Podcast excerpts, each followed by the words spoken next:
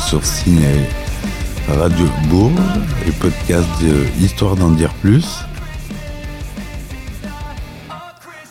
Aujourd'hui, on va parler de Star Wars, notamment la série de Boba Fett qui s'appelle Le livre de Boba Fett qui est euh, une série spin-off.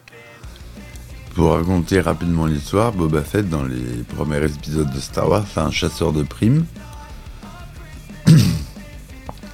avec qui Luke a des problèmes. Et euh, il finit avalé euh, à la fin du retour du Jedi, au milieu plutôt. Il se fait avaler par euh, la scène où il y a le monstre enfoui dans les sables qui n'est qu'une grosse bouche. Il y a plusieurs gardes qui tombent dedans et Boba Fett tombe dedans. Et le début de la série Boba Fett, le livre de Boba Fett, le tout début du premier épisode, il est dans l'estomac de la bête. Et on le voit ressortir euh, à, travers le sable, comme un zombie un peu. Et, euh, c'est là le commencement de la série. Euh, le livre de Boba Fett. Donc, euh, encore une série avec énormément d'effets spéciaux. Et quand je dis énormément, c'est qu'il y a carrément la même somme d'effets spéciaux euh, dans un film que dans une série qui dure que une heure. Le nombre de plans a, vraiment augmenté. Nous avions eu 4, 4000 plans pour la saison 1 de The Mandalorian, puis 5000 pour la saison 2, avec à chaque fois 8 épisodes. Cette fois, nous sommes montés à 5180 plans, mais pour 7 périodes, 7 épisodes seulement. C'était monumental. À lui seul, le dernier épisode comptait 1400 plans VFX et il durait à peine une heure. C'est le volume d'effets visuels qu'on a d'ordinaire avec un blockbuster de 2 heures ou plus, comme je vous disais. Jamais nous avions été confrontés à un tel défi et pour compliquer encore les choses, nous avons eu moins de temps que pour The Mandalorian. ILM était en charge de 2000 plans environ, ce qui est l'équivalent d'un film comme Avengers. Donc oui, effectivement, c'est comme si... Euh, c'est comme si le budget euh, effets spéciaux d'un long métrage était réduit à une heure, un épisode de série. Donc vous écoutez. Bon, Disney, ils n'ont pas de problème d'argent, donc euh, ils peuvent financer ce genre de série. Et euh, pour régaler les fans d'ailleurs, parce que elle est très bien comme série. Ils ont donc les prestataires effets spéciaux, c'était Imagine Engine, Hybrid, Ghost VFX, Important Looking Pirate ou encore la célèbre Lea VFX, spécialiste dans les effets de rajeunissement ou changement de tête, de visage. Et bien sûr, il y avait ILM qui était euh, la première euh, société euh, à s'occuper de ça. ILM qui historiquement, je vous rappelle, a fait les effets spéciaux des premiers Star Wars en 1977 c'est pour ces films que ILM a été créé. Donc euh, c'est un retour aux sources que de faire les effets spéciaux euh, de la série euh, de l'univers qu'ils ont créé eux-mêmes. Alors, ils ont réutilisé le système Stagecraft, comme je vous en avais parlé. Donc, c'est qu'en fait, ils remplacent le fond bleu euh, par un immense mur LED qui est relié à Unreal Engine, le moteur de jeu vidéo. Et ils prolongent et ils mettent des faux décors sur cet écran, ce qui permet d'une part d'être éclairé avec le bon éclairage et d'autre part de ne pas avoir à faire d'incrustation sur fond vert. C'est directement le fond qui est de bonne qualité, c'est en très haute définition et, euh, et c'est ça qu'on appelle le, le, stagecraft. Alors, euh, sur SFX, il pose la question est-ce que vous avez continué à utiliser le système Stagecraft qui avait été inauguré sur The Mandalorian? Oui, tout à fait. Nous l'utilisons de plus en plus, et ce qui est intéressant, c'est que nous imaginons constamment des nouvelles manières d'explorer et d'exploiter ces possibilités. Par exemple, sur la saison 2 de The Mandalorian, nous avions des plans où l'action démarrait dans un décor de studio, puis entrait dans le studio Stagecraft, qui le prolongeait le décor à l'aide de projections sur les murs LED. Ça donnait un, un plus grand sentiment d'espace. Cette fois, nous sommes allés beaucoup plus loin dans l'épisode 5, celui dans lequel arrive le Mandalorien. Il y a un plan continu de plusieurs minutes. Mando marche dans une rue, entre dans un ascenseur transparent, ressort dans un bar, rencontre un client et retourne l'ascenseur et redescend dans la rue. Le tout sans coupure. Le plan entier a été filmé dans un stagecraft. À l'image, on a l'impression que Mando passe d'un décor à l'autre, alors qu'en fait, l'acteur Pedro Pascal n'a pas quitté l'espace du studio LED, c'est le décor projeté autour de lui qui change en permanence, ce qui donne l'impression que le personnage se déplace. Vous voulez dire que la vue depuis l'ascenseur qui s'élève au-dessus des toits d'une projection? Oui, il s'agit d'une animation. Au départ, c'est l'image de la rue qui était projetée, puis la projection s'anime pour simuler l'élévation. Et quand Mando sort, c'est l'image du bar qui est projetée. Pedro Pascal n'a pas bougé, il est ressorti exactement par là où il était entré. Pour que ça fonctionne, il fallait mettre au point toute une chorégraphie pour les figurants qui interpréteraient les clients du bar. Souvenez-vous, c'est le même espace de tournage du début à la fin. Donc les clients sont déjà là au début du plan, ils sont simplement cachés hors champ ou derrière des piliers dans le décor. Pendant que Mando est dans l'ascenseur, il se précipite sur le plateau pour prendre position tandis que les accessoiristes installent de nouveaux éléments de décor. C'est un ballet fascinant à observer, comme un tour de passe-passe en direct. L'idée d'un tel plan trottait dans la tête de John Favreau depuis la saison 1, mais la technologie n'était pas encore là, et puis il n'y avait pas vraiment de scène qui s'y prêtait. Donc euh, là on voit que c'est tourné avec une caméra digitale, c'est plus tourné en en 35 mm pellicule, ça c'est fini. Donc on, on distingue pas bien la caméra, mais je soupçonne que ce soit une Alexa 65. À voir, à préciser. En tout cas, c'est une, c'est une belle caméra. Ils ont du, très beau matos.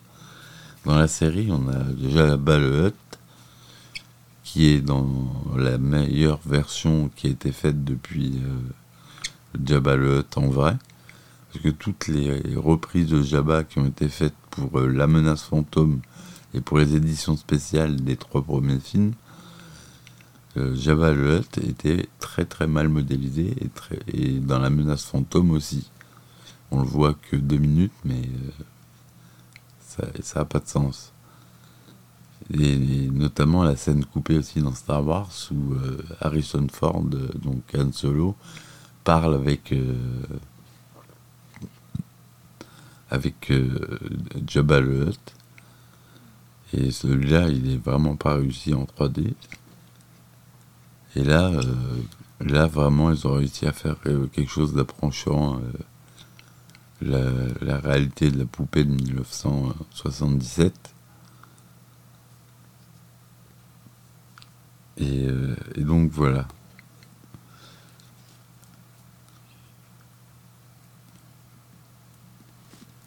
Alors, comme un joueur de jeux vidéo qui se déplace dans un environnement avec le décor qui s'adapte au fur et à mesure des changements de direction. Exactement, c'est une technologie très différente de ce que nous utilisions pour un environnement 3D destiné à être intégré dans les images elles-mêmes.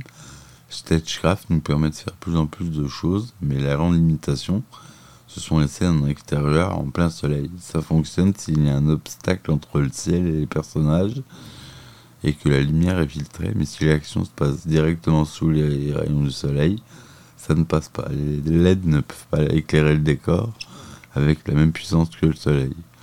Même sur un tournage normal avec un fond bleu et des projecteurs traditionnels, c'est incroyablement difficile de simuler la lumière du soleil. Cela se ressent tout de suite dans l'image finale. La solution consiste à sortir du plateau et à tourner en extérieur sur la série Star Wars, nous construisons des portions de décor sur le parking du studio. Et nous avons un fond bleu tout autour à 360 degrés. Ça nous permet d'avoir la bonne lumière. Ensuite, on ajoute l'environnement 3D en post-production. Voilà. Donc euh, voilà comment euh, ils ont fait. Euh, ils ont fait les effets du Stagecraft et qui va bientôt être répandu, j'en suis sûr, dans tous les effets spéciaux, tellement les images sont naturelles et bien faites. Et le,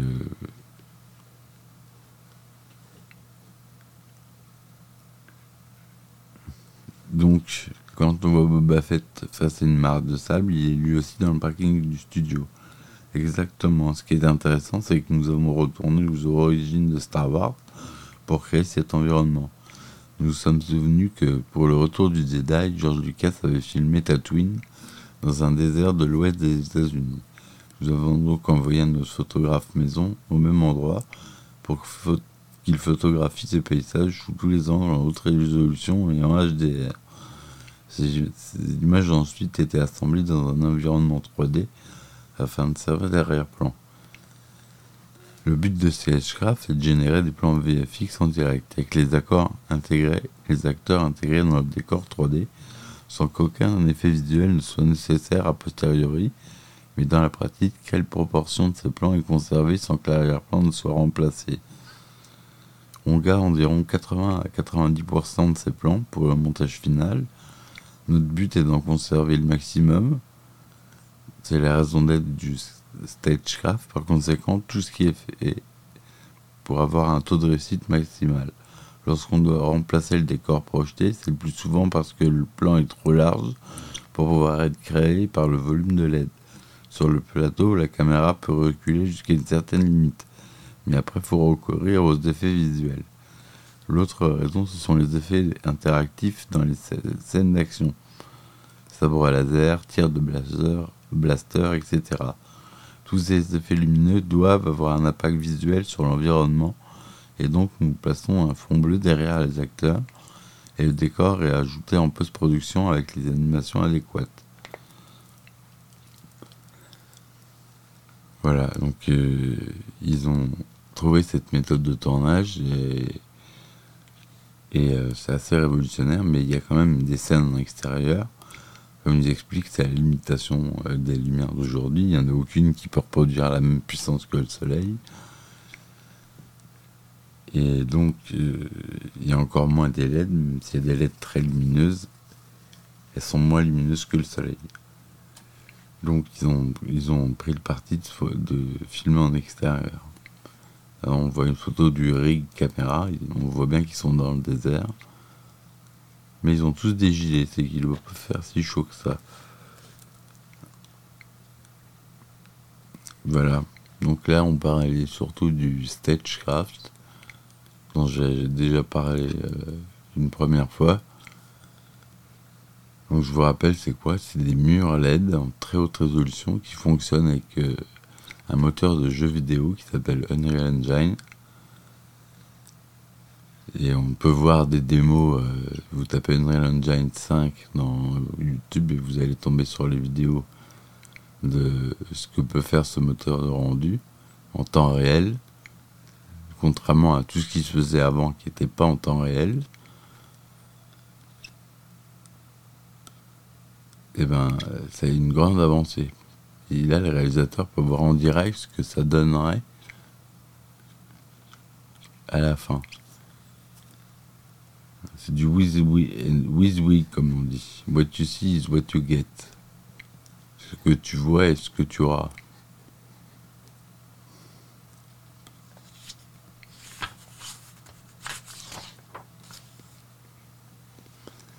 Et vous vous rappelez, durant encore, on a le retour du Jedi. Le encore, c'est cette énorme bestiole euh, que doit battre Luke euh, pour euh, sauver sa peau. Et il arrive à le tuer. Et là, comme ça se passe juste après, et des rancors, il y en a plusieurs, il y a Boba Fett qui se fait attraper par un rancor.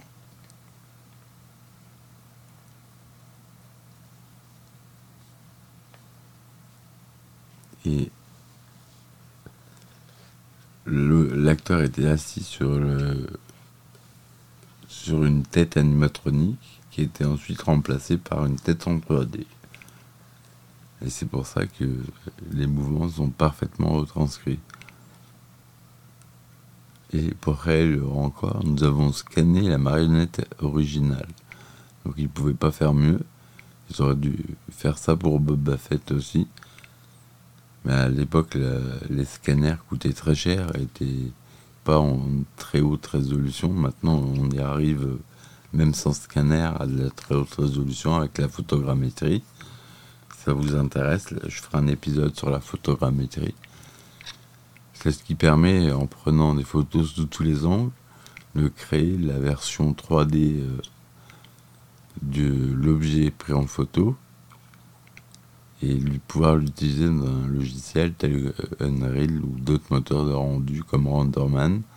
C'est le moteur de rendu de Pixar qu'il est utilisé depuis sur tous ses films depuis Toy Story. Et beaucoup, beaucoup de blockbusters. Euh, les Avengers, c'est rendu avec Renderman. Euh, la plupart des gros blockbusters sont rendus avec Renderman. Mais Renderman, c'est pas du calcul en temps réel, c'est du calcul différé. C'est-à-dire qu'il faut, euh, on presse un bouton et on attend un, certain temps avant que l'image s'affiche. Ça se réduit de plus en plus. Maintenant euh, que la puissance des ordinateurs est telle que ça se réduit de plus en plus, surtout les cartes graphiques. Et euh, ils arrivent à recréer presque en temps réel maintenant les effets 3D. Il n'y a que pour les explosions et la fumée et le feu où ça demande plus de temps de calcul. Tout ce qui est effet volumique, c'est assez gourmand en calcul. C'est pour ça que c'est pas un rendu euh, tout à fait euh, temps réel, c'est un rendu précalculé en fait. Et il y a des films où c'est arrivé de qui est 100 heures euh, dans Matrix par exemple il y avait euh, des plans où il y avait plus de 100 heures de rendu pour chaque image. Et il a 24 images par seconde, vous imaginez? Donc euh, ça fait beaucoup. Euh, voilà ce que j'ai à dire. Donc Boba Fett, c'est le personnage dans le troisième Star Wars qui se fait attraper aussi c'est un. pas un mercenaire, mais comme on dit, un chasseur de primes.